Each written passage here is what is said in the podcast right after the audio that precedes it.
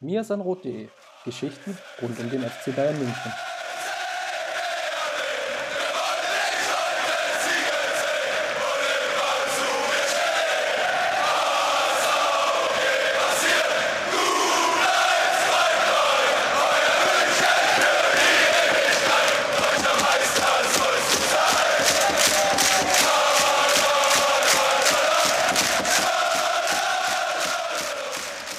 Servus und herzlich willkommen zum Mir ist ein Rot Podcast, Folge 248.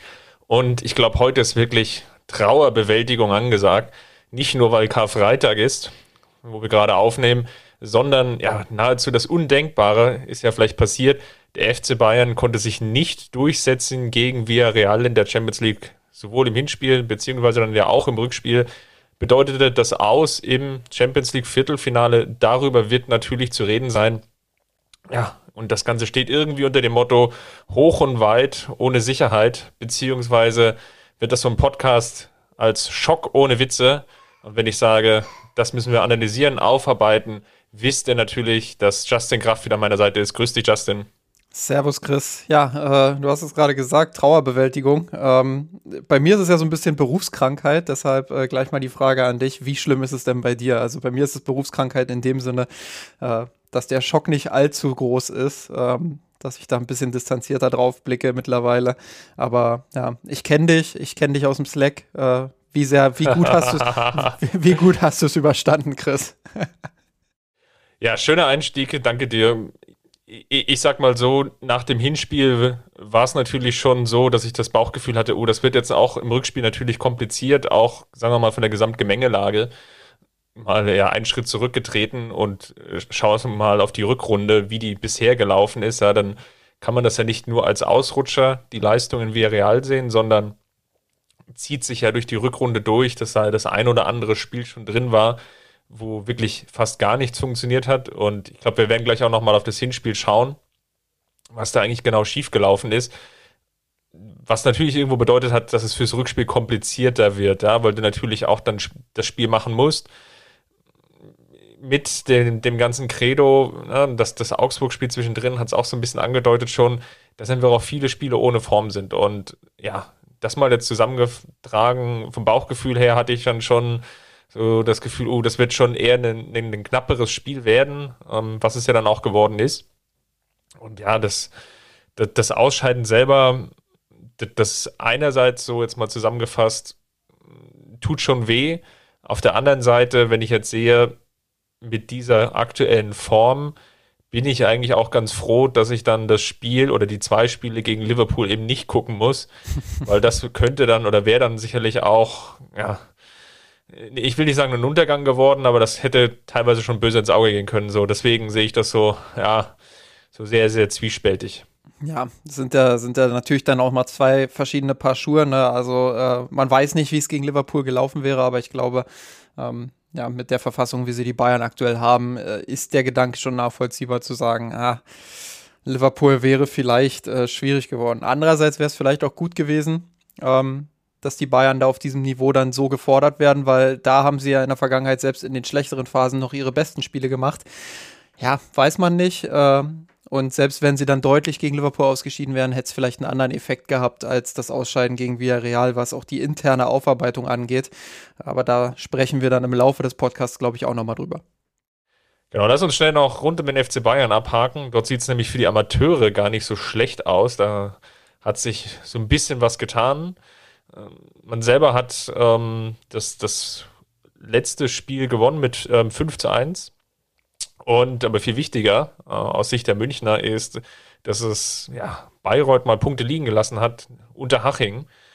Hat den Bayreutern nämlich einen 2 zu 2 abgetrotzt. Er sogar glücklich für Bayreuth. Die haben nämlich ähm, das 2 zu 1 bzw. das 2 zu 2 in der 86. bzw. 92. Spielminute erzielt wenn die Bayern jetzt noch das eine Nachholspiel gewinnen, sind es fünf Punkte und viel, viel wichtiger ist, und das ist jetzt so der Werbeblock, man hat jetzt das direkte Duell gegen Bayreuth am Ostermontag um 14 Uhr. Das ist, ich will nicht sagen, so ein Do-or-Die-Spiel, aber natürlich muss die Partie gewonnen werden, um den Abstand dann nochmal zu verkürzen. Im Idealfall dann runter auf zwei Punkte und dann hat man dann doch noch eine relativ spannende Schlussphase in der Saison, die, glaube ich, wir alle jetzt gar nicht so erwartet haben, aber die Mannschaft von Martin de Michelis ist wirklich sehr, sehr stabil geworden, trotz der ganzen Abgänge.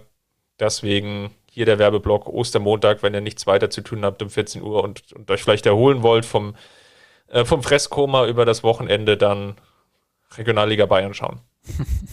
ja, äh, ist natürlich eine, eine, spannende Konstellation jetzt, muss man, muss man ganz klar so sagen.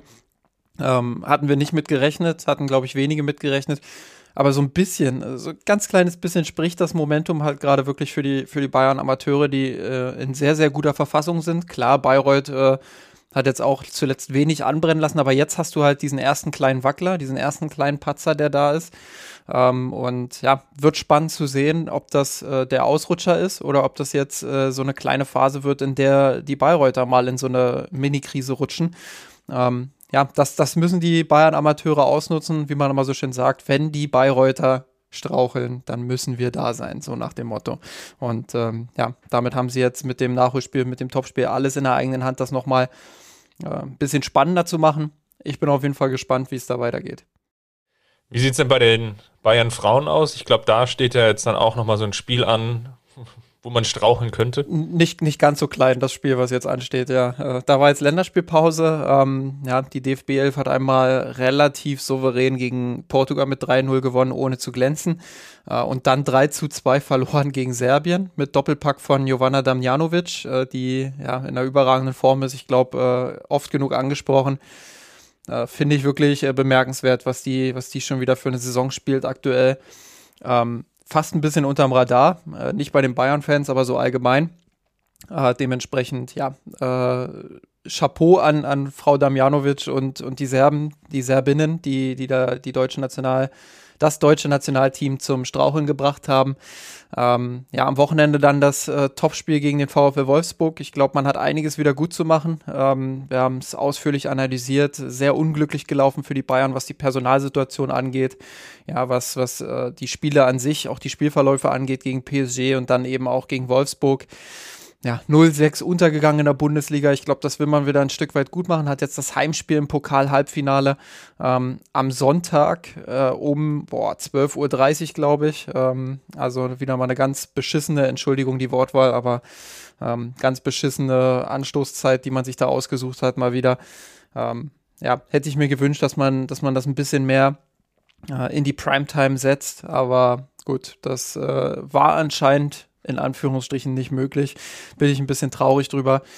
Grundsätzlich, äh, ja, glaube ich, Wolfsburg ganz klar favorisiert mit ihrer aktuellen Verfassung. Äh, bisschen Resthoffnung für Bayern-Fans ist vielleicht, dass jetzt ein, ja, ein paar Spielerinnen vielleicht zurückkehren werden ähm, bis dahin. Ja, und, und dass bei Wolfsburg vielleicht jetzt durch die Länderspielpause ich will nicht sagen, dass da jetzt ein Knacks reinkommt, aber man weiß es ja. Das ist dann immer so ein, so ein kleiner Rhythmusbreaker, sag ich mal. Ähm, da da kann es schon passieren, dass du dann ein bisschen weniger sortiert wieder rauskommst aus der Länderspielpause. Bei den Bayern, glaube ich, ging es gar nicht mehr unsortierter in dem Sinne, dass die Personalsituation eben so war, wie sie war.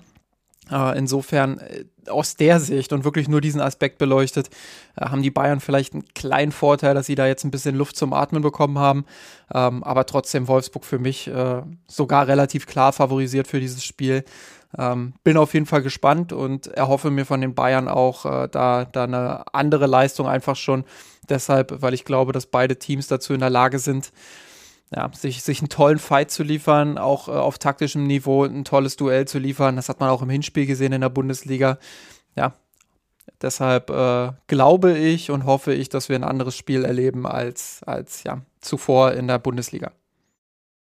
Dann lass uns mal auf das große Drama gegen Villarreal schauen.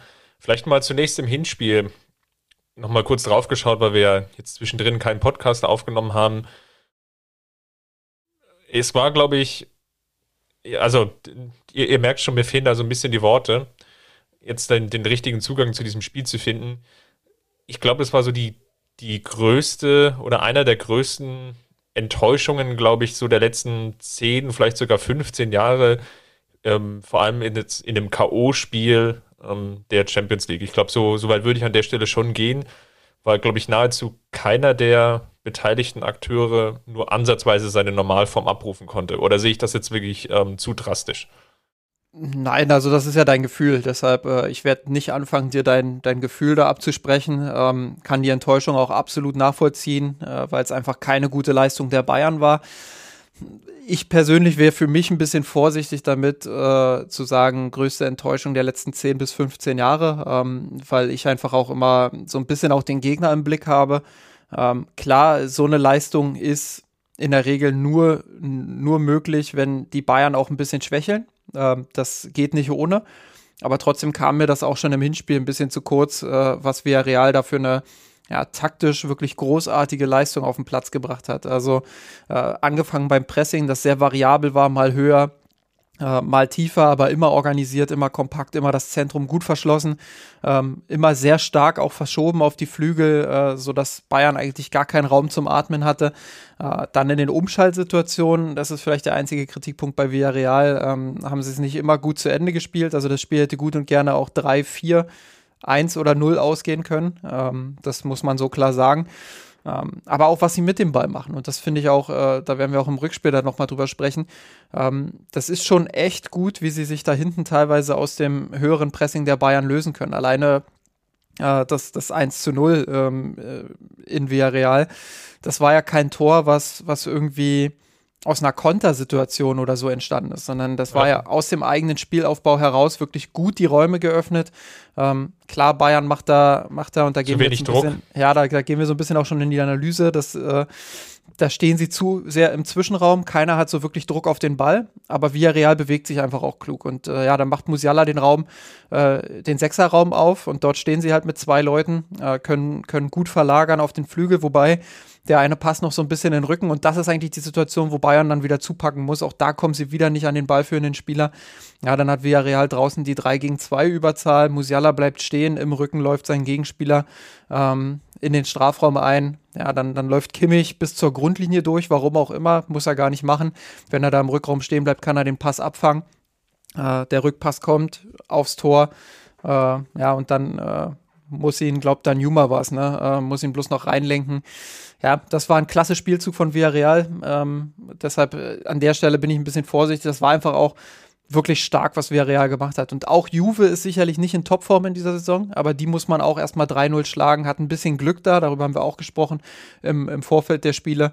Ähm, aber ja, auch die muss man erstmal mit drei Toren besiegen. Deshalb äh, versuche ich da auch wirklich den Respekt auch dem Gegner so ein bisschen zu zollen und bin ein bisschen vorsichtig mit, mit Enttäuschung oder größter Enttäuschung seit 10 bis 15 Jahren. Was aber Fakt ist, und da bin ich vollkommen bei dir, ähm, gefühlt war es auf jeden Fall einer der schlechteren Champions League-Spiele der letzten Jahre ähm, und dementsprechend natürlich auch beim Anspruch des FC Bayern zu Recht als Enttäuschung bezeichnet. Ja, also ne, wenn wir jetzt mal rein auf Expected Goals gucken, zum Beispiel laut FPREF, wenn ich jetzt mal beide Spiele zusammenzähle, dann hat der FC Bayern noch ein, ein kleines Plus von 2,6 zu 2,0. Also klar war es jetzt natürlich nicht, dass man jetzt hier vorgeführt wurde, das meine ich jetzt gar nicht, sondern sicherlich ist einfach auch viel dem der Spielhistorie dann geschuldet, ja, wenn man jetzt mal in die, die eher in die Analyse reingeht, dass du natürlich in Real schon früh zurückliegst. Und wenn du jetzt ja beide Spiele mal zusammennimmst, dann bist du ja mehr oder weniger von Start weg hinterhergelaufen. Nämlich eigentlich immer diesem Rückstand. Also sowohl jetzt im Hinspiel mit diesem 1 zu 0, wo du natürlich dann teilweise auch sehr stark dann schon die Räume geöffnet hast, wo es immer wieder auch Kontersituationen gab, die Villarreal zum Teil einfach auch schlecht ausgespielt hat. Ja, das war dann auch wiederum ein Pluspunkt eigentlich noch für den FC Bayern im, im, im besten Sinne. Ja, dass es, wenn es normal läuft, haben wir ja beide jetzt auch im Vorfeld schon besprochen, da verlierst du die Partie dort vielleicht sogar schon 3-1 oder vielleicht sogar 3-0 und dann hast du natürlich im Rückspiel eigentlich ja so gut wie keine Chance mehr. Auch wenn das Parallelspiel gezeigt hat, dass es dann doch durchaus nochmal anders laufen kann. Aber das ist ein anderes Thema. Und ich glaube, das war natürlich dann auch, sagen wir mal, von der ganzen Spielanlage natürlich auch ein riesiges Plus für die Mannschaft von Unai Emery, dass sie natürlich sich dann sehr, sehr kompakt äh, dann positionieren konnten. Ja, dann teilweise immer wieder mit dem Pressing Bayern auch in, schlechte Positionen reingebracht hat und das natürlich dann auch über die beide Spiele hinweg über einen sehr, sehr langen Zeitraum. Ja. Das ist natürlich dann insgesamt unglücklich gelaufen. Auf der anderen Seite hast du es eben auch beschrieben. das ist sicherlich eben das Manko gewesen, dass es zu viele einfache Fehler gab. Und das ist ja auch schon gesagt, also ja, gut rausgespielt, aber es gab mehrere, wieder, wieder mehrere Möglichkeiten, das Gegentor zu verhindern. Und das ist dann halt einfach in der Summe, reicht das halt auch, so würde ich es formulieren, reicht es eben auch nicht in der Champions League gegen einen in An- und Abführungsstrichen vermeintlich kleineren Gegner. Ja, also klar, das ist ja, das steht ja außer Frage bei allem Respekt vor Villarreal. Ähm, sie sind jetzt nicht die absolute Top-Kategorie wie Liverpool, Real, äh, ja, oder andere. Ähm, das steht außer Frage. Aber manchmal, und ich glaube, das hat sich in diesem Spiel auch nochmal bewahrheitet, ist es schwieriger, gegen solche Teams zu spielen, als gegen die, die wirklich auch selber daran bemüht sind oder, oder ja, das, äh, das Spiel auch ein bisschen mitgestalten wollen. Also klar, Villarreal hatte auch seine Offensivszenen, insbesondere im Hinspiel, aber der Hauptfokus lag natürlich bei ihnen darauf, wie verhindern wir den FC Bayern. Und ähm, der Hauptfokus von Manchester City, von FC Liverpool, äh, von Paris Saint-Germain, von Juventus Turin, ja, mit Abstrichen Turin vielleicht.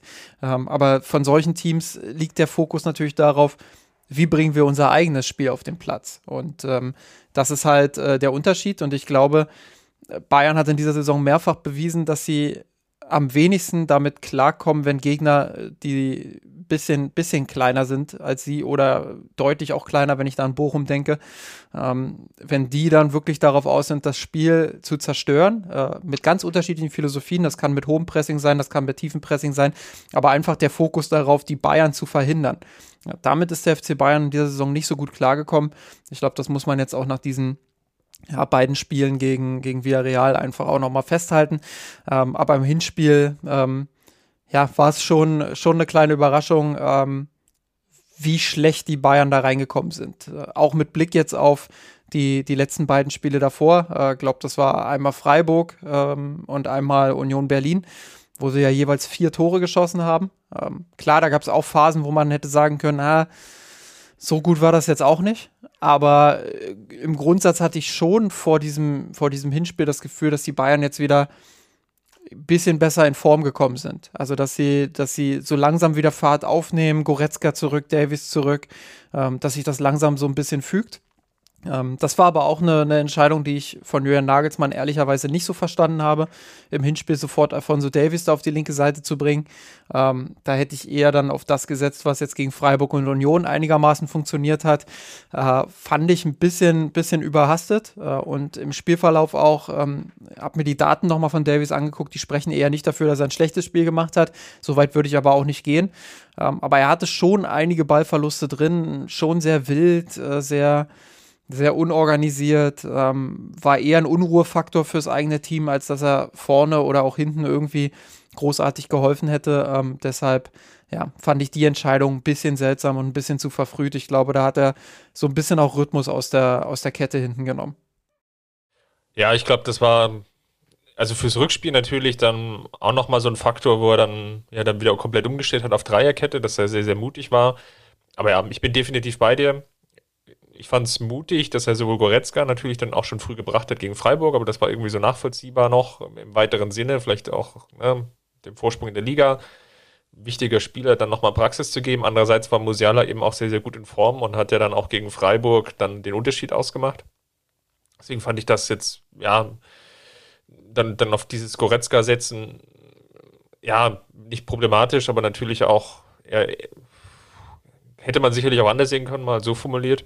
Und bei Davis bin ich, glaube ich, beide, ja. Das war sicherlich zwei Schritte zu früh und hat irgendwo auch signalisiert, dass man den Gegner, ich will nicht sagen unterschätzt, aber vielleicht auch nicht diesen nötigen Respekt entgegengebracht hat, zumindest im Hinspiel, der vielleicht nötig gewesen wäre, ja. Und das, das zeigte auch so insgesamt die Intensität. Das war auch so ein Aspekt, den Nagelsmann nach dem Spiel auch angesprochen hat, auch nochmal im Nachgang von der, der Augsburg-Partie, die wir, glaube ich, heute hier in dem Podcast mal ausklammern wollen, wo er eben auch darauf hingewiesen hat, wir müssen dringend die Intensität wieder nach oben schrauben. Ja, und das sind so Sätze, die sehe ich schon so als leichtes Alarmsignal, weil die natürlich darauf hindeuten, dass es eine gewisse Unwucht gibt im Sinne von, ja, vielleicht auch eine gewisse Sättigkeit, die, die da ist. Ja, es gibt auch viele Spieler, die nicht in Form sind, ähm, die, die vielleicht auch so ein bisschen auf der Suche sind. Ja, Stichwort Thomas Müller, Kimmich. Einfach jetzt mal nur zwei Namen reingeworfen. Und ja, dann ist das vielleicht auch einfach zu früh, dann mit solchen radikalen Wechseln, an und Anführungsstrichen radikal, weil du natürlich ja wieder so diesen kompletten Shift hast von dieser taktischen Grundformation hin zu dieser Asymmetrie, die ja Davis eigentlich mitbringen soll. Und das, was halt gegen Union und Freiburg relativ gut funktioniert hatte, hast du dann jetzt schon wieder komplett über den Haufen geschmissen in so einer wichtigen Partie. Ja, sehe ich, sehe ich auch so. Ähm, und ich glaube, wir können auch langsam zum Rückspiel überleiten, weil genau da kann man ja auch wieder ansetzen. Ähm, die Frage einfach zu stellen, ähm, ja, sind es jetzt, sind's jetzt die Wechsel von Julian Nagelsmann, die, die seltsam sind? Ähm, das würde ich, glaube ich, mit nicht mit einem klaren Ja beantworten, aber schon, äh, dass das ein oder andere Fragezeichen da durchaus vorhanden ist. Ähm, habe es auch in, in, in, einem Text für, für Spox geschrieben äh, vor der Partie, ähm, dass es schon auch teilweise fragwürdige Personalentscheidungen gab von Julian Nagelsmann. Ähm, Su beispielsweise, der ja, zuletzt, finde ich, gut in Fahrt gekommen ist, ähm, der in beiden Spielen nicht so wirklich die Chance bekommen hat. Ähm, so, dann, dann hast du äh, mit Musiala jemanden, der zuletzt auf der Zehnerposition bzw. Achterposition immer mal wieder gespielt hat, ähm, der wirklich gut drauf war, äh, der aber Probleme hatte, wenn er im Defensivbereich äh, die Räume schließen musste, die Kimmich einfach immer mal wieder öffnet. Ich ähm, glaube, das ist ein ganz zentrales Problem bei den Bayern ähm, dass sie da keinen haben, der, der so richtig absichern kann. Ähm, bestes Beispiel ist das 1 zu 0 in Villarreal, was sie da kassieren.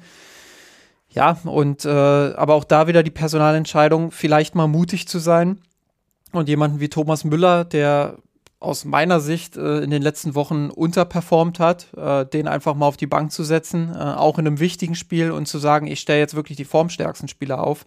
Ähm, ja, wobei, wenn wir jetzt über den Spielverlauf sprechen, ähm, glaube ich, dass jetzt nicht die beiden größten Baustellen waren. Also weder, weder Thomas Müller im, im Zentrum ähm, noch äh, hinten die Defensive, die finde ich bis zum Wechsel, wo dann Davies wieder auf den Platz kam äh, am Ende, äh, aufgrund einer Verletzung von Lucas Hernandez. Ähm, bis dahin hat die Defensive ja gut gestanden. Ich glaube, das ist was, was man, was man durchaus mal festhalten kann. Ähm, aber trotzdem finde ich diese Personalentscheidungen schon schwierig und würde da mal die Frage in den Raum stellen, ist es jetzt eigentlich vorwiegend der Kader, der, der Nagelsmann dazu zwingt, so zu handeln?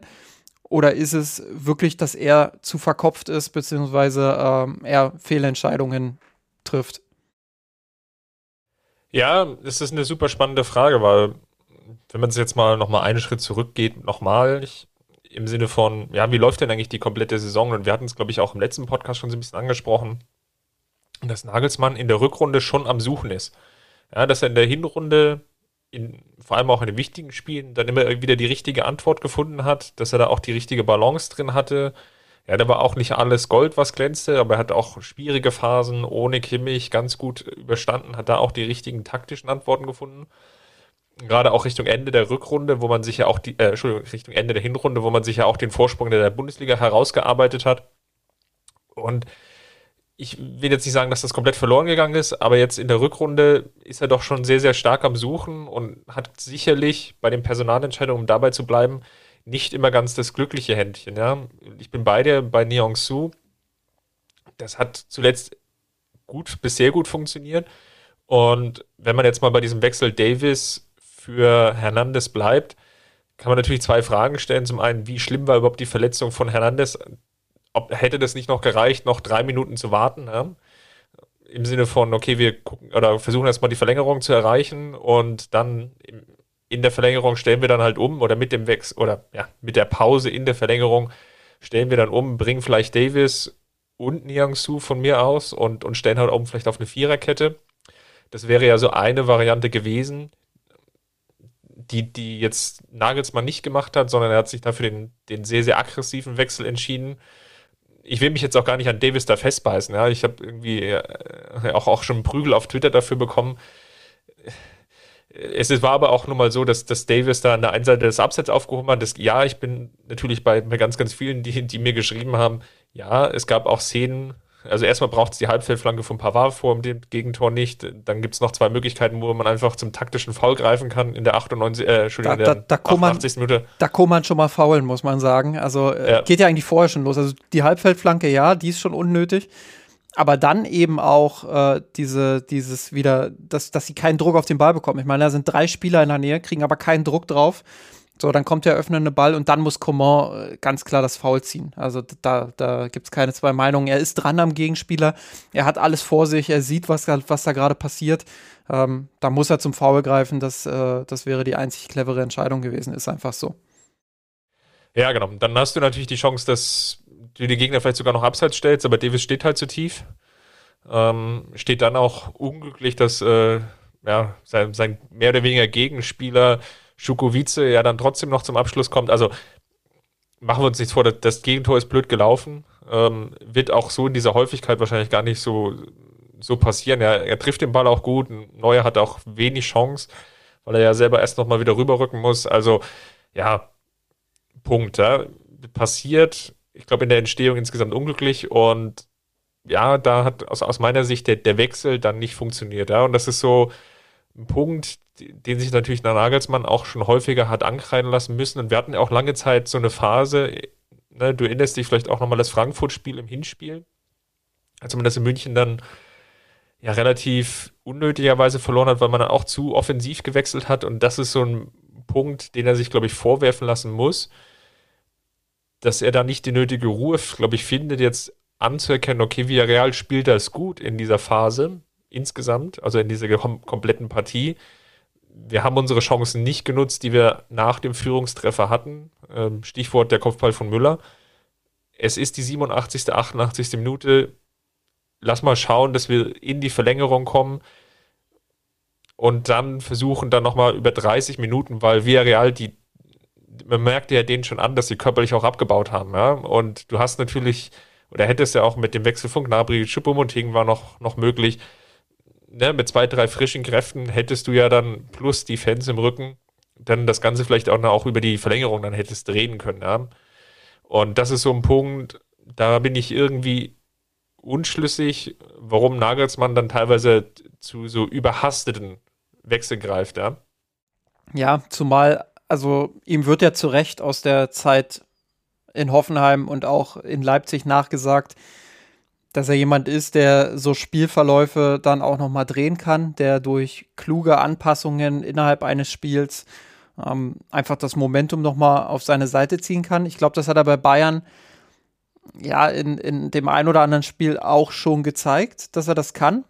Ähm, aber da bin ich bei der Grundsatzfrage. Er hat es eben oft auch nicht gezeigt und ich glaube, er hat es noch nicht nachhaltig nachgewiesen, dass er dass er jemand ist, der das kann. Und da jetzt die Grundsatzfrage, die ich gerade schon angeteasert habe, eben, äh, ja, liegt das an den Möglichkeiten, die der Kader bietet, ähm, dass, dass ihm da einfach die Hände gebunden sind, dass er teilweise vielleicht sogar Entscheidungen trifft, die er, ja, die er so gar nicht treffen will, die ihm aber aus seiner Sicht keine andere Möglichkeit geben, als das zu machen, was er eben macht? Ähm, oder ist es halt wirklich seine volle Überzeugung, die dahinter steht, äh, dass das äh, ja dass das jetzt der Weg ist quasi. Und ähm, da bin ich mir noch nicht ganz einig. Ich glaube, ähm, er muss viele seiner Ideen erstmal hintanstellen. Ähm, Beispiel jetzt, äh, auch das hatte ich ja jetzt in der, in der vergangenen Woche ähm, analysiert, dass, dass er zu Beginn der Saison ja auf ein relativ also er, er, setzt immer noch auf ein zentrumsfokussiertes Spiel, das ist schon so. Aber äh, zu Beginn der Saison, du hast jetzt beispielsweise auch das Frankfurt-Spiel bei der Niederlage, äh, waren die Bayern ja sehr, sehr dominant. Also sie sind schon sehr dominant aufgetreten, haben dann äh, zwei sehr unglückliche Gegentore bekommen, äh, vorne die Tore nicht gemacht, ähm, aber waren ja vor allem auch deshalb so dominant in dieser Phase, nicht nur gegen Frankfurt, sondern auch davor, ähm, wo sie neun Pflichtspiele in Folge mit, ich glaube, 45 zu 5 Toren gewonnen haben, ähm, wo sie einfach äh, dieses mit den einrückenden Außenverteidigern dann wirklich äh, im Spielaufbau schon sehr, sehr kompakt zu stehen und dann vorne erst sehr breit zu werden. Ähm, ich glaube, dass das gut funktioniert hat zu Saisonbeginn. Und ich frage mich, warum hat er das dann äh, nach dem 0 zu 5 in Gladbach, äh, warum hat er das dann komplett über den Haufen geworfen und nicht gesagt, okay, das war jetzt ein 0-5, da müssen wir vielleicht Kleinigkeiten anpassen, aber irgendwie war es ja dann so, dass, dass Bayern danach immer mehr von dieser Idee abgewichen ist, immer mehr auch dann äh, ja, zu einer breiteren Grundformation äh, zurückgegangen ist. Und ich finde, das hat man gegen Villarreal in beiden Spielen auch gesehen, dass sie das Spiel teilweise zumindest im Spielaufbau zu breit gemacht haben. Natürlich steht Villarreal im Zentrum kompakt. Natürlich sind sie sehr aggressiv und natürlich äh, ist es immer tödlich, wenn du da den Ball verlierst. Aber du hast ja Spieler mit Kimmich, mit Musiala, Müller mit Abstrichen. Ähm, der immer wieder sich auch fallen lassende Lewandowski. Dann ähm, hast du theoretisch auch mit Pavard jemanden, der zuletzt aus meiner Sicht besser in Form gekommen ist ähm, und der auch weniger Fehlpässe gespielt hat, als er, als er das schon mal hatte bei den Bayern. Ähm, also du hast theoretisch schon ballsichere Spieler, aber du bringst sie halt im Zentrum zu wenig ein, glaube ich. Und ähm, da frage ich mich schon, warum ist Nagelsmann diesen ja doch wieder re relativ radikalen Schritt zurückgegangen äh, zu alten Mustern, die der FC Bayern ja in der Vergangenheit schon häufiger mal gezeigt hat. Ähm, ohne jetzt sagen zu wollen, das eine ist klar besser als das andere, aber ich finde es halt schade, dass er diese Idee aus der Anfangsphase der Saison nicht weiter verfolgt hat. Vielleicht mal statistisch eingestreut, wo das hingeführt hat. Gegen Villarreal gab es 38 Flanken. 38. Nur im Rückspiel, muss man dazu sagen. Also ja, genau, nicht, nicht dass jetzt Leute denken, ah ja, über zwei Spiele geht das ja. Nein, nur im Rückspiel. Und ich habe mir nochmal die Mühe gemacht, auf Fußscore zu schauen, von welchen Positionen aus denn die Flanken geschlagen wurden. Habe nochmal nachgezählt. Und wohlwollend, ja, wohlwollend, die, die ein oder andere dann jetzt mal außen vor gelassen, aber ich zähle 22 Flanken aus dem Halbfeld. Wer will 22. Wer will es mehr? Ja, also das ist, ja, klar, da war der, der, die, die ein oder andere Idee, äh, hat man, glaube ich, auch in der ersten Halbzeit gesehen, dass man da versucht hat, nochmal über diese Art Halbfeldflanken dann die, die Viererkette von Villarreal, die ja dann versucht hat, häufig auf Abseits zu spielen, also wie auch zum Beispiel in diesen ein, zwei Müller-Szenen, glaube ich dann, das war aber wiederum die zweite Halbzeit, dass man da dann versucht, ja, durch, durch nachrückende Mittelfeldspieler, vor allem Müller, aber auch Goretzka, dann nochmal zu Torchancen zu kommen. Aber 22 ist einfach zu viel. Ne? Und das, das hat natürlich auch gezeigt, dass es in insgesamt wenig Ideen gab. Ich, ich glaube, da sind wir uns beide einig. Wenig Ideen, wie man diesen, diese Yellow Wall im Endeffekt knacken will. Weil natürlich auch das, das Tor, was man ja selber erzielt hatte, ja, das war ja im Endeffekt ein Aufbaufehler von Villarreal. Also das war ja mal einer der ganz, ganz wenigen Pressing-Erfolge, die, die die Bayern erzielt haben. Dann schnelles Umschalten und ja, Lewandowski, ich will nicht sagen, trifft den ja schon glücklich, ja, ähm, weil Rulli dann natürlich auch ja, so ein bisschen auf dem verlorenen Posten steht. Ähm, gut, der, der Ball schlägt halt auch genau auf den Pfosten noch ein. Also da war auch etwas Glück dabei, ähm, wie, wie man da ja zu dieser Situation gekommen ist. Und ja, wie gesagt, insgesamt war es offensiv zu wenig und ich bin bei dir. Man hat sich da zu sehr in die Breite ziehen lassen, hat zu wenig Druck auf dem, aus dem Zentrum heraus generieren können. Und das zeigt auch so ein bisschen noch, vielleicht noch eine weitere Statistik. Ich glaube, das hattest du dann auch nochmal rausgesucht. Ich glaube, es gab 23 Abschlüsse. Und ich hatte ja vorhin schon angesprochen, Expected Goals waren, ich glaube, als ich es zusammengezählt hatte, 1,4, genau. Ja. Jetzt mal aufgerufen, 1,4 wenn man das mal runterbricht, ich glaube, du hast es irgendwie gemacht, das war pro Abschluss irgendwie eine Torwahrscheinlichkeit. Ja. genau. Also eine, eine gering, sehr, sehr geringe Torwahrscheinlichkeit für jeden einzelnen Abschluss. Und das zeigt oder unterstreicht auch nochmal diese These, man hatte, glaube ich, zu wenig Ideen, wie man dieses Bollwerk knacken will. Ich glaube, man, man kann da durchaus von ja, der Begriff ist vielleicht ein bisschen hart, aber ich verwende ihn immer ganz gerne, um, um einen Punkt zu machen. Äh, Scheindominanz. Also ich würde schon sagen, dass die Bayern das bessere Team waren. Und ich würde schon sagen, dass sie das äh, über, über große Strecken der Partie auch unter Kontrolle hatten. Ähm, weil sie einfach, und das habe ich vorhin gesagt, das muss ich wirklich positiv herausheben, Benjamin Pavard, Dayot, Upamecano und äh, auch Lucas Hernandez haben aus meiner Sicht wirklich ein gutes Spiel da hinten gemacht, haben viel wegverteidigt, äh, waren sehr aggressiv, äh, haben die Kontersituation äh, von Villarreal äh, ja gut entschärft. Ähm, bis auf die eine am Ende dann halt, wo der Rhythmus so ein bisschen auch durch den Wechsel, glaube ich, raus war. Ähm, aber das haben sie wirklich herausragend gemacht. Ähm, aber ja, obwohl sie das kontrolliert gemacht haben und wirklich auch äh, viel Ball hatten, wenig Chancen zugelassen haben, vorne immer wieder auch gefährliche Abschlüsse hatten.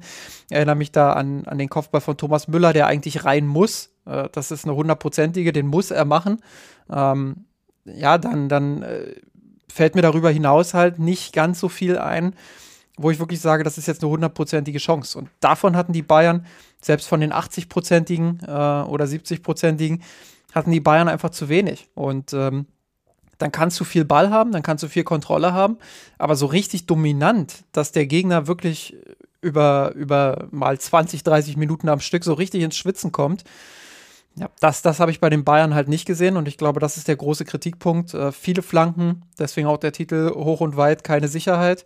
Ähm, ja, viele, viele Versuche irgendwie mit einem Fernschuss dann auch äh, zum Erfolg zu kommen. Ich weiß gar nicht, wie viele es waren, aber ich glaube äh, 50 Prozent der Schüsse oder so.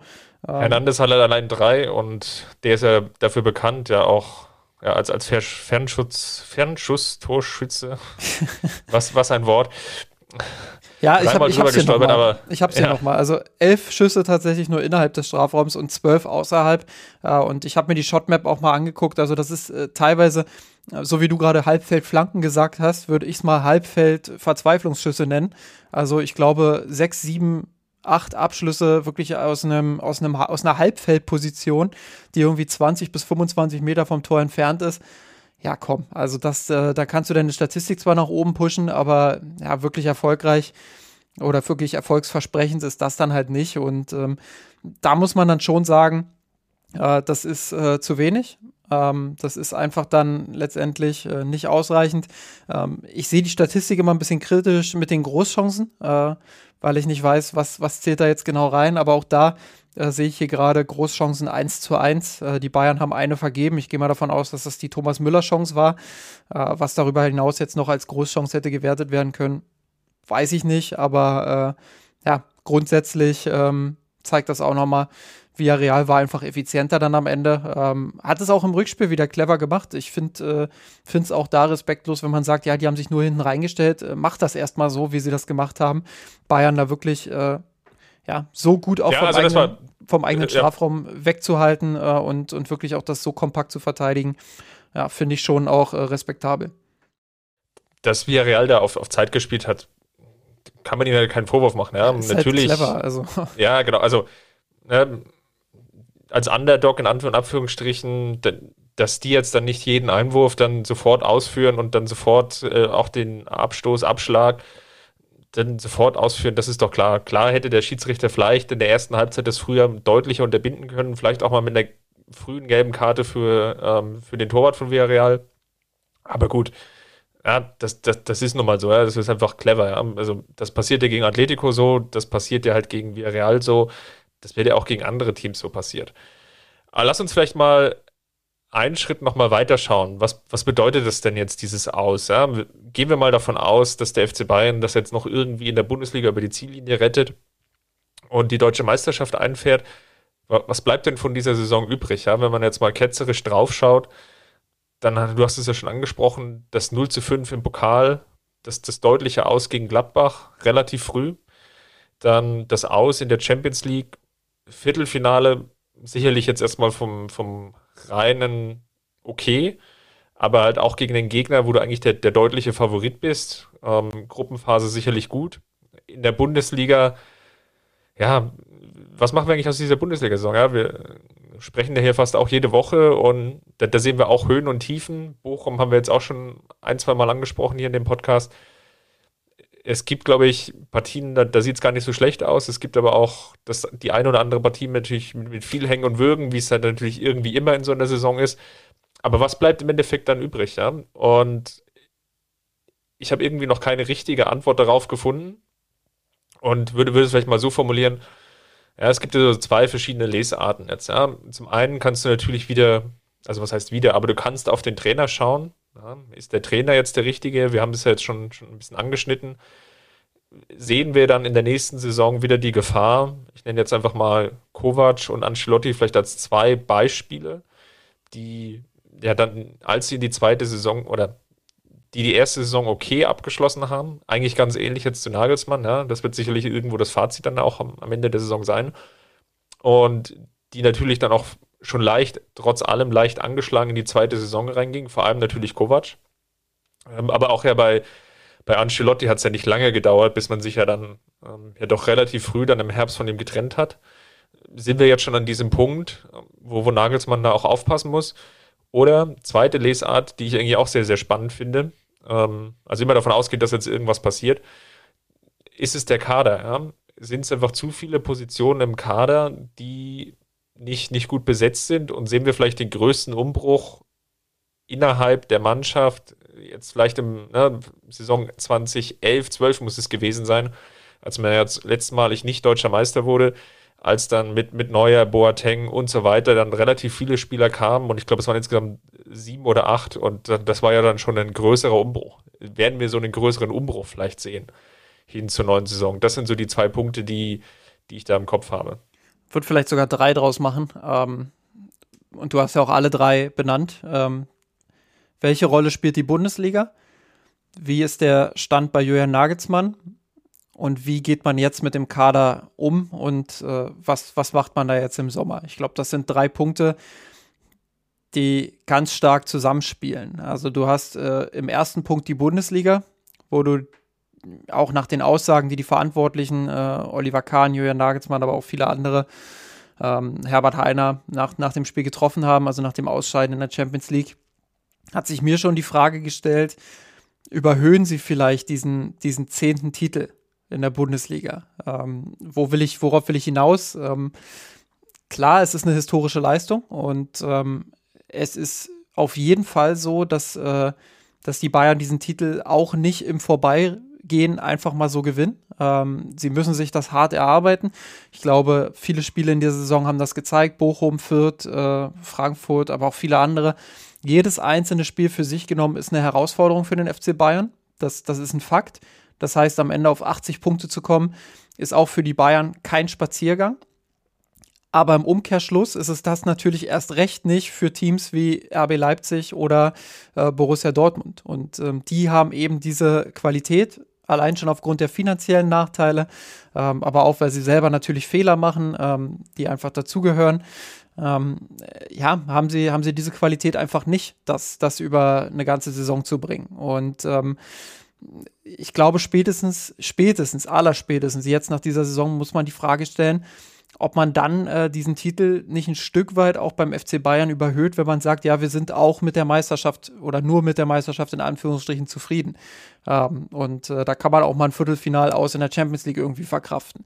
Ähm, also das ist der eine Punkt, da einfach vielleicht auch mal zu reflektieren und zu sagen, die Meisterschaft ist von der Bedeutung her im Jahr 2022 einfach nochmal was ganz anderes, als es vor zehn Jahren oder vor 15 Jahren war. Ähm, weil es einfach, weil der Abstand einfach nochmal viel, viel größer geworden ist. So, über die Gründe will ich jetzt gar nicht sprechen. Ich glaube, ähm, was Bayern-Fans immer zu Recht auch sauer aufstößt, ist, wenn man da jetzt über, über Schuldzuweisungen spricht. Das äh, liegt mir fern, da habe ich jetzt überhaupt keine Lust drauf, das zu diskutieren. Ähm, aber Fakt ist, und jetzt wirklich nur auf das Ergebnis geblickt, die Bayern werden zum zehnten Mal hintereinander deutscher Meister. Es gibt keine ernsthafte Konkurrenz, selbst in einer Saison, äh, wo man, wo, wo viele Bayern-Fans das sagen, wo viele BeobachterInnen des FC Bayern das auch sagen, äh, dass, dass es keine herausragende Saison der Bayern war, sondern dass da wirklich viele Höhen und Tiefen auch dabei waren, wie du das zu Recht angemerkt hast. So, dann die Frage Julian Nagelsmann hast du natürlich auch zu Recht gestellt. Ähm, ebenso zu Recht wird der FC Bayern sagen, das wäre jetzt Aktionismus, irgendwie am Stuhl des Trainers zu sägen. Ähm, aber wir kennen, wir kennen den FC Bayern, wir wissen, dass es intern immer wieder dann auch rumort in solchen Phasen. Ähm, ich glaube, für Nagelsmann wird es auch wichtig sein, ähm, ja, die Kabine weiter hinter sich zu halten. Weil, ähm, ja, wenn du, wenn du eine längere Phase hast, wo deine taktischen Ideen nicht so aufgehen, wie du dir das erwünschst, dann hast du bei Teams wie dem FC Bayern natürlich ganz schnell auch ähm, wichtige Spieler in der Kabine, die dann sagen, boah, was soll das alles? Also irgendwie merke ich, bei mir läuft es gerade nicht so, beim Team läuft es nicht so, wir holen die Ergebnisse nicht. Äh, die taktische Ausrichtung scheint ja nicht so zu funktionieren. Da kommen dann sicherlich jetzt schon die ersten kleinen Zweifel auf, da bin ich zu 100% sicher. Die Frage ist, ob Nagelsmann äh, die Spieler dann wieder jetzt ähm, Richtung Saisonende, aber dann vor allem auch Richtung Sommervorbereitung ähm, hinter sich bringen kann. Ich glaube, ähm, die allererste Sommervorbereitung für Julian Nagelsmann ähm, überhaupt wird jetzt, ja, wird jetzt keine extrem äh, ausgiebige Sommervorbereitung, aber es wird eine und ähm, da wird er auch äh, zu Teilen mit, mit den Spielern arbeiten können, die er dann braucht. Das hatte er diese Saison nicht. Ähm, das wird ganz, ganz entscheidend sein. Und äh, dann kann man in der neuen Saison, glaube ich, ähm, in der Hinrunde oder im Laufe der Hinrunde äh, schon auch äh, tiefergehende Bewertungen dahingehend treffen. Und ich glaube, der FC Bayern ähm, ja, tut gut daran, da jetzt nicht in Aktionismus zu verfallen. Äh, sieht man ja auch ehrlicherweise nicht. Also haben sich ja alle Verantwortlichen soweit hinter Julian Nagelsmann auch gestellt. Ähm, und dann kommt man zu Punkt 3, dem Kader. Ich glaube, ähm, das ist das größte Thema. Ähm, und da bin ich auch nicht der Meinung äh, von beispielsweise Karl-Heinz Rummenigge, der gesagt hat, der Kader hat die Qualität. Ähm, in der Spitze stimme ich ihm zu. In der Breite waren es einfach, und da haben wir in den vergangenen Folgen auch ausgiebig drüber gesprochen, ähm, waren es einfach zu viele Spieler, die nicht funktioniert haben. Ähm, ja, die einfach entweder zu sehr Wette auf die Zukunft waren. Da, da gehe ich von Omar, Rich, äh, Omar Richards beispielsweise aus. Ähm, ja, vielleicht auch Mark Rocker kann man da noch mit reinzählen. Ähm, dann hast du Spieler, wo du von Anfang an eigentlich nicht so richtig verstanden hast, ja, war, warum ist er jetzt eigentlich zum FC Bayern gewechselt? Beispiel Bunazar, äh, ohne dem Jungen jetzt irgendwas Böses zu wollen, aber da reicht es qualitativ dann einfach ganz offensichtlich nicht.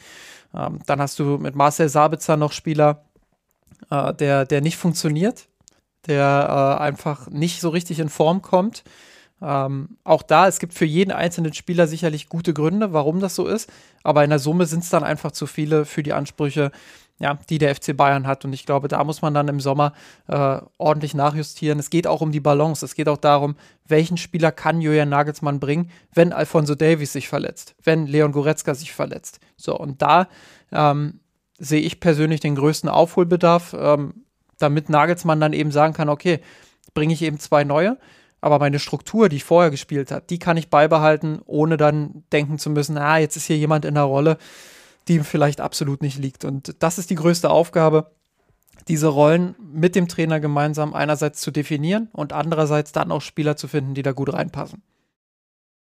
Ich würde nochmal den, Trainergedanken nochmal einmal aufnehmen und dann, glaube ich, nochmal auf den Kader schauen, weil das sind so zwei Dinge, die, finde ich, liegen schon teilweise natürlich auch sehr nah zusammen. Ich glaube, so ein wichtiger Aspekt ist sicherlich mal drauf zu schauen, bei Julian Nagelsmann, also für sich selber, warum es jetzt ja, nahezu in der, der dritten Saison hintereinander mal die beiden Leipzig-Saisons mal mitgezählt, es quasi nicht schafft, diese Erfolge, die er in der Hinrunde hat, ja dann äh, auch in der Rückrunde zu zeigen. Was meine ich? Leipzig war, ich glaube, einmal Zweiter und dann sogar Herbstmeister in, in der einen Flick-Saison und war dann äh, Sechster und ich glaube Siebter oder Fünfter, äh, also so, so die Größenordnung, also schon ein Stück dahinter in der Rückrunde. In der letzten Saison auch dann mit der klaren äh, Pokalniederlage beispielsweise, als man sich ja durchaus Hoffnung gemacht hat, mal einen Titel einzufahren in Leipzig. Und jetzt in der Rückrunde in der Bundesliga oder beziehungsweise beim FC Bayern zeigt sich ja auch so eine deutliche Delle.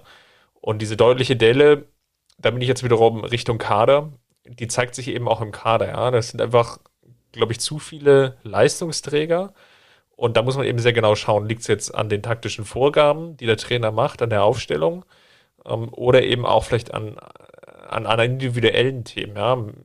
Ich habe jetzt mal Thomas Müller rausgegriffen. Der steht jetzt, jetzt mal rein, nur auf die Bundesliga geschaut, aktuell bei 19 Assists, was ein sehr herausragender Wert ist, immer noch, auf die Komplettsaison gesprochen. Aber er hatte 18 Assists nach dem 19. Spieltag. Heißt, er hat in den letzten neun Spielen in der Bundesliga eine Torvorlage geliefert. Ähm, also einen, einen deutlichen, ähm, da sehen wir schon einen deutlichen Abschwung. Wir sehen es auch bei Robert Lewandowski beispielsweise, weil er einfach auch nicht mehr in, in jedem Spiel trifft. Ja, das, das kann man natürlich auch wiederum von ihm nicht erwarten, aber er trifft auch nicht mehr in jedem Spiel. Leroy Sané haben wir schon angesprochen, der natürlich auch wesentlich besser funktioniert in der Hinrunde als jetzt in der Rückrunde. Serge Gnabry ist sicherlich auch ein weiterer Spieler, der auf der Suche ist. Und ich würde mal so einen Punkt sicherlich mit reinwerfen, der, der generell ein Problem ist, ist natürlich die Vertragssituation, glaube ich, noch von, von, zu vielen Leistungsträgern. Also Stichwort Gnabry, Müller, Neuer und Lewandowski, dass da einfach, glaube ich, zu viel außenrum passiert. Ähm, sind sicherlich Spieler, die das ja, leichter wegstecken können. Vielleicht sogar eher einen äh, Thomas Müller, Manuel Neuer, vielleicht auch noch, noch einen Robert Lewandowski. Aber an Serge Gnabry geht das dann ja, spürbar ja nicht vorbei, weil das ist schon ein deutlicher Leistungsabschwung. So, und dann bin ich natürlich auch wiederum komplett bei dir, dass wir sicherlich auch bedingt durch die Corona-Situation eine Kaderzusammenstellung haben mit zu vielen Spielern, die ja, die, die erste Elf nicht wirklich fordern. Ja? Ähm, du hast Julian Nagelsmann, wenn er dann jeweils den, den einzelnen Spieler bringt, hat er einfach das Problem, dass da wahrscheinlich die, die Leistungskurve zu weit nach unten geht. Ähm, der, der Sprung zwischen beiden Spielern, nehmen wir mal Davis und Richards, der ist einfach zu groß. Bei anderen Spielern wiederum, da bin ich mir zum Beispiel gar nicht mehr so sicher. Ja? Ne, nehmen wir jetzt wiederum Neang Su in den letzten Wochen, der, der ist eigentlich deutlich näher dran an die, den Top 3, die jetzt so, ja, Hernandez, Süle, Upamecano, die da vorne stehen. Da ist der Abstand nicht mehr so groß und da ist es wiederum der Trainer, der dann entscheidet, ja, Niang Su in der Bundesliga spielt er gut, jetzt in der Champions League spielt er keine Rolle und ähm, ich mache lieber den, den, den komplett Rochade, ja, haben wir ja beim Villarreal-Spiel besprochen. Und das sind so zwei Dinge, die einfach sehr, sehr nah zusammenfallen. Sicherlich ist der Kader in der Summe nicht das, was er, was er sich vorstellt. Auf, also, ne, Julian Nagelsmann. Auf der anderen Seite natürlich auch, schafft er es nicht ganz so gut, dieses Material bestmöglich einzusetzen. Lass uns vielleicht noch mal ganz kurz äh, bei dem Thema bleiben, was du jetzt, äh, was du jetzt auch angerissen hast, nämlich die Vertragsverlängerungen. Ähm, das macht natürlich auch was mit dem gesamten Team. Also kann mir keiner erzählen, dass, dass das in der Kabine kein Thema ist, kann mir keiner erzählen, dass das nicht irgendwie auch ähm, ja, dazu führt, dass Spieler mindestens unterbewusst auch an ihre Zukunft denken. Ähm, du spielst einfach automatisch, glaube ich, nicht ganz so befreit. Und ich finde auch bei Lewandowski sieht man das. Klar, er hat immer mal wieder auch die Tore gemacht jetzt aber ähm, er hat nicht mehr die Form, äh, die er in der Hinrunde noch über weite Strecken hatte, die er in der Rückrunde teilweise auch noch hatte. Äh, Sehe ich bei ihm aktuell ehrlicherweise nicht. Ähm, Thomas Müller hat eine Formschwäche. Ähm, ja, bei Manuel Neuer würde ich jetzt nicht so weit gehen. Der hat da dieses eine Ding in Villarreal gehabt, wo er, wo er da wirklich diesen katastrophalen Fehlpass an der Mittellinie spielt. Ähm, das kann mal passieren. Äh, da würde ich jetzt nicht zu viel reinreden. Serge Gnabry hast du richtigerweise angesprochen. Ähm, ja, aber auch andere Spieler, die, die vielleicht davon so ein bisschen dann auch mit runtergezogen werden. Ähm, und äh, da würde ich jetzt einfach ganz gerne mal auch auf das Thema äh, der Führungsetage zu sprechen kommen, weil ich finde, dass die auch über die gesamte Saison hinweg keinen guten Eindruck machen, wenn es darum geht, Brandthemen zu moderieren. Da ist ganz, ganz viel auf Julian Nagelsmann in dieser Saison immer wieder zurückgefallen. Ähm, wer war denn derjenige, der beispielsweise rund um die Jahreshauptversammlung äh, das Thema mit am besten noch wegmoderiert hat? Julian Nagelsmann. So, wer, wer war derjenige, der, äh, ja, der, der bei anderen Themen, die, die beim FC Bayern hochgekocht sind, derjenige war, der auf der Pressekonferenz immer wieder dafür gesorgt hat, äh, dass medial dann die Themen wieder woanders hingelenkt wurden ähm, oder dass sie eben, ähm, ja, äh, erfolgreich abmoderiert wurden zumindest. Julian Nagelsmann. So. Ähm, ich finde, dass, also grundsätzlich, dass Hasan Salihamidzic nicht der allergrößte Rhetoriker ist und auch nicht wird. Ich glaube, das ist äh, ganz klar. Ähm, die Erwartungshaltung habe ich ehrlicherweise an ihn auch gar nicht. Ähm, deshalb muss ich auch sagen, fand ich, fand ich eigentlich, und das war eigentlich meine Erwartungshaltung auch, ähm, dass, dass Oliver Kahn immer mehr in diese Rolle auch rückt, weil der sich deutlich gewählter ausdrücken kann, ähm, als Muttersprachler, aber auch als Typ. Ähm, und das war grundsätzlich das, was ich erwartet hatte, als er diesen Job übernommen hat. Am Anfang hat man ihm zu Recht, glaube ich, noch so ein bisschen Welpenschutz gegeben, hat gesagt, okay, der muss sich jetzt auch erstmal in seine Aufgaben reinfuchsen, äh, bevor er da äh, öffentlich irgendwie, irgendwie den dicken Max macht. Ähm, aber ja, mittlerweile muss ich sagen, äh, ist es schon auch ein bisschen enttäuschend, ähm, wie wenig er sich öffentlich äußert und was dabei letztendlich auch rumkommt. Ich erinnere mich auch an die Jahreshauptversammlung, äh, wo er es geschafft hat, wirklich gefühlt eine halbe Stunde zu reden, aber das Wort Katar nicht einmal in den Mund zu nehmen, obwohl er über dieses Thema gesprochen hat oder sprechen sollte. So, und ähm, ja, das, äh, das hat für mich dann auch nichts mit, mit äh, keine Ahnung, BWL-Rhetorik oder so zu tun, sondern ähm, das ist immer noch Sport hauptsächlich Sport. Klar ist Fußball ein Geschäft geworden, aber die Themen betreffen halt größtenteils immer noch auch den Sport. Und es geht immer darum, auch der Mannschaft äh, so ein Stück weit, ja, diese Themen abzunehmen. Und ich finde, das hat der FC Bayern in dieser Saison ganz, ganz schlecht gemacht. Und da äh, muss man dann äh, nicht nur Hasan Salihamidzic als in Anführungsstrichen Bauernopfer sich rauspicken, der sicherlich auch oft nicht die beste Figur gemacht hat, ganz klar. Und zu Recht auch vieles an Kritik bekommt. Aber ich finde, da muss man dann auch mal den Blick auf Herbert Heiner lenken, äh, auf ähm, Oliver Kahn lenken, ähm, die sehr farblos agieren, die sehr, ähm, wenn man es positiv formulieren will, nüchtern agieren. Aber ich finde, dass das nicht nüchtern ist, sondern wirklich, ähm, ja, äh, vom Kern eigentlich äh, weglenkt äh, von dem, was man sich von, von solchen Persönlichkeiten auch erwarten würde. Ähm, ich finde nicht, dass sie rumpoltern müssen, so wie es einst Uli Hoeneß getan hat, aber trotzdem glaube ich, ähm, dass die Situation, wie sie jetzt ist, mit Uli Hoeneß und Karl-Heinz Rummenigge äh, eine andere gewesen wäre, weil ich glaube, dass sie, ähm, dass sie diese Themen irgendwie erfolgreich von der Mannschaft weggelenkt hätten. Und ähm, das haben Oliver Kahn, Herbert Heiner und eben auch Hassan Salihamidzic ähm, als Trio nicht geschafft. Und ich glaube, das müssen sie sich dann auch vorwerfen lassen, dass eine Vertragsverlängerung länger dauern kann, gerade in Zeiten von Corona, gerade in Zeiten, wo man eine finanzielle Unsicherheit hat, äh, wo der ein oder andere Spieler dann, wie man liest, vielleicht auch die ein oder andere Million äh, mehr fordert, als er letztendlich auf dem Platz auch ähm, zeigen konnte. Das ist völlig klar, dass das, äh, da will ich gar keine Kritik äußern. Aber ich glaube, dass der öffentliche Umgang damit äh, einfach nicht gut war und ähm, dazu beigetragen hat, als eines von vielen Puzzleteilen, äh, dass die Bayern eine nicht so erfolgreiche Saison spielen, wie sie es gerne getan hätten. Vielleicht nochmal um ein Beispiel da schnell hinterher zu schieben. Ich glaube, es war nicht clever oder scheinbar nicht clever, ja. Also an der Vertragsverlängerung von Lewandowski macht sich das ja ganz gut fest, oder an der potenziellen.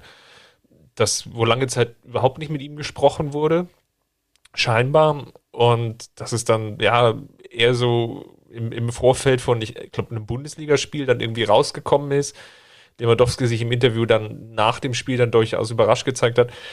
Da, da zeigt man auch, dass es dann einfach kommunikativ nicht, nicht gut gelaufen ist. Ja? Das kann man natürlich irgendwie so wegwischen.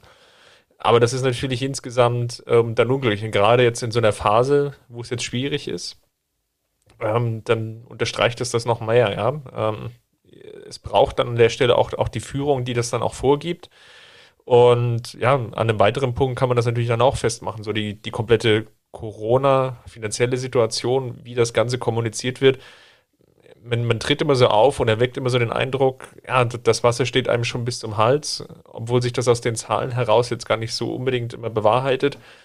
Ich glaube, da macht man auch natürlich dann nach außen hin dann nicht, nicht so eine ganz glückliche Figur, ja, weil man dann den, den Spieler natürlich auch signalisiert, also bei uns, puh, ähm, äh, wird es halt schon schwierig, ja. Ähm, klar gibt es natürlich dann auch gewisse Reißleinen, die man nicht ziehen will. Und es ist jetzt auch immer unfair, ähm, weil ich das auch auf Twitter jetzt schon, schon häufiger gesehen habe in den verschiedenen Vertragsverhandlungen. Ja, ein Sané verdient wohl zu viel oder ein Hernandez verdient halt zu viel. Das sind natürlich dann wiederum auch Vertragsverlängerungen oder beziehungsweise Verpflichtungen, die getätigt wurden in dem Umfeld. Da gab es Corona noch nicht. Da sah es danach aus, als gehe es weiterhin steil nach oben. Und das ist nicht nur jetzt ein Fußballphänomen, sondern der eine oder andere von euch, liebe Hörerinnen, ihr seid ja dann auch schon im, ja, in der Wirtschaft, in der Arbeit unterwegs. Ihr verdient auch alle zu viel. ihr, ihr, verdient auch alle das, zu viel. Das will Chris damit sagen.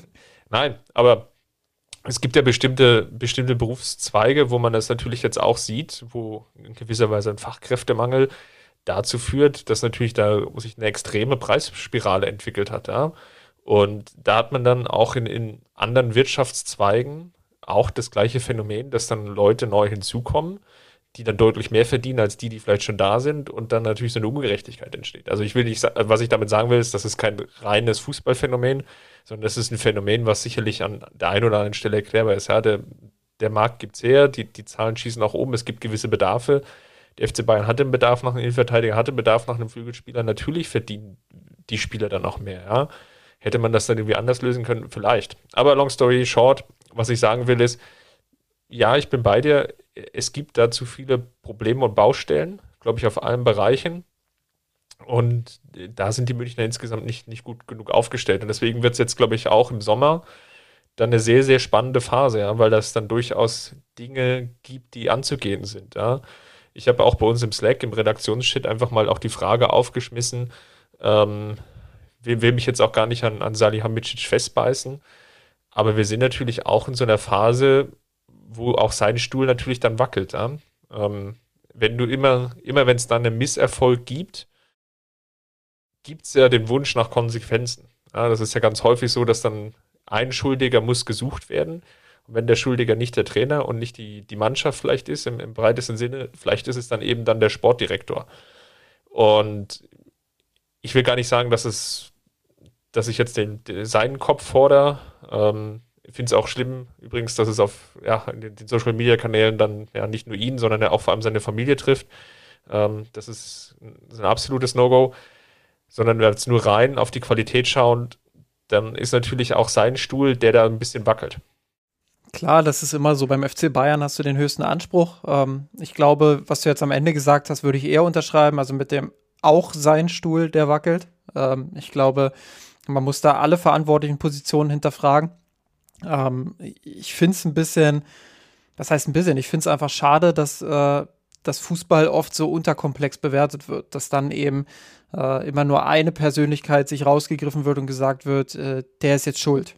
So, der, der macht jetzt schon seit zehn Jahren äh, oder jetzt in, in Bratzos Fall, keine Ahnung, sechs, sieben Jahre, fünf Jahre, keine Ahnung, wie lange er jetzt da ist, äh, bin nicht so gut in Mathematik.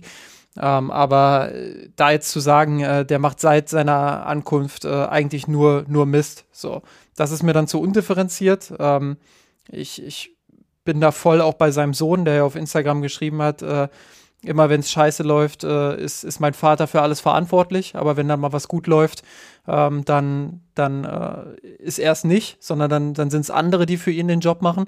Ähm, ich finde das eine sehr, sehr unterkomplexe Betrachtungsweise. Ähm, auf der Basis kann man auch nicht diskutieren. Deshalb äh, auch da einfach nochmal der Appell an, an alle, die, die uns hier hören.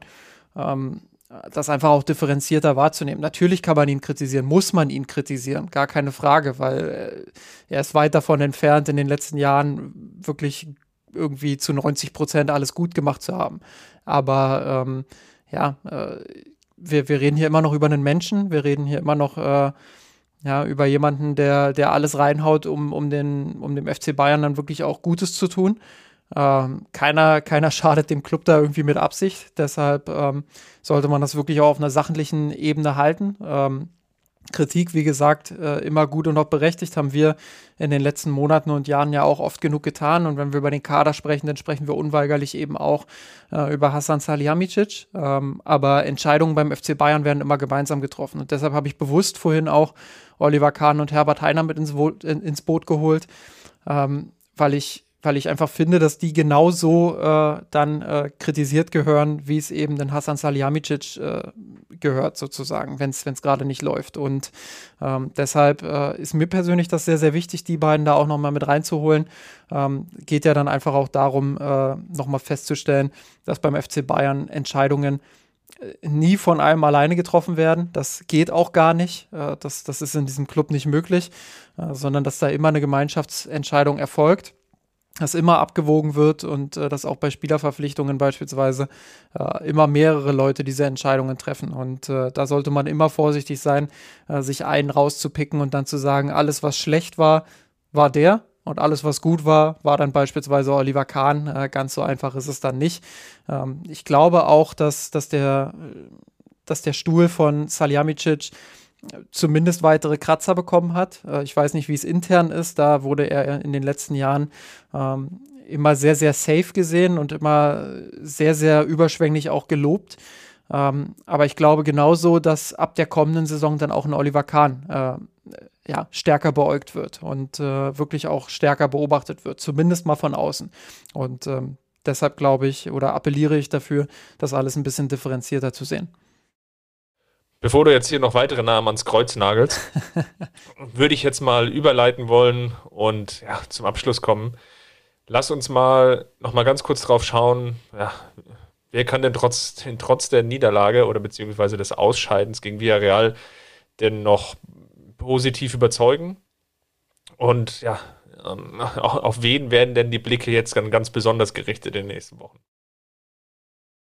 Ähm, Kingsley Coman ist für mich der Spieler, der in den letzten Wochen am stabilsten war, der die besten Leistungen abgerufen hat, äh, der für mich auch jetzt im Rückspiel gegen Villarreal äh, ja wieder der konstanteste Offensivspieler auch war, der am meisten dafür gesorgt hat, dass es gefährlich wurde, der die meisten Ideen auch noch hatte, die ähm, ja vom typischen Flankenspiel irgendwie weggegangen sind.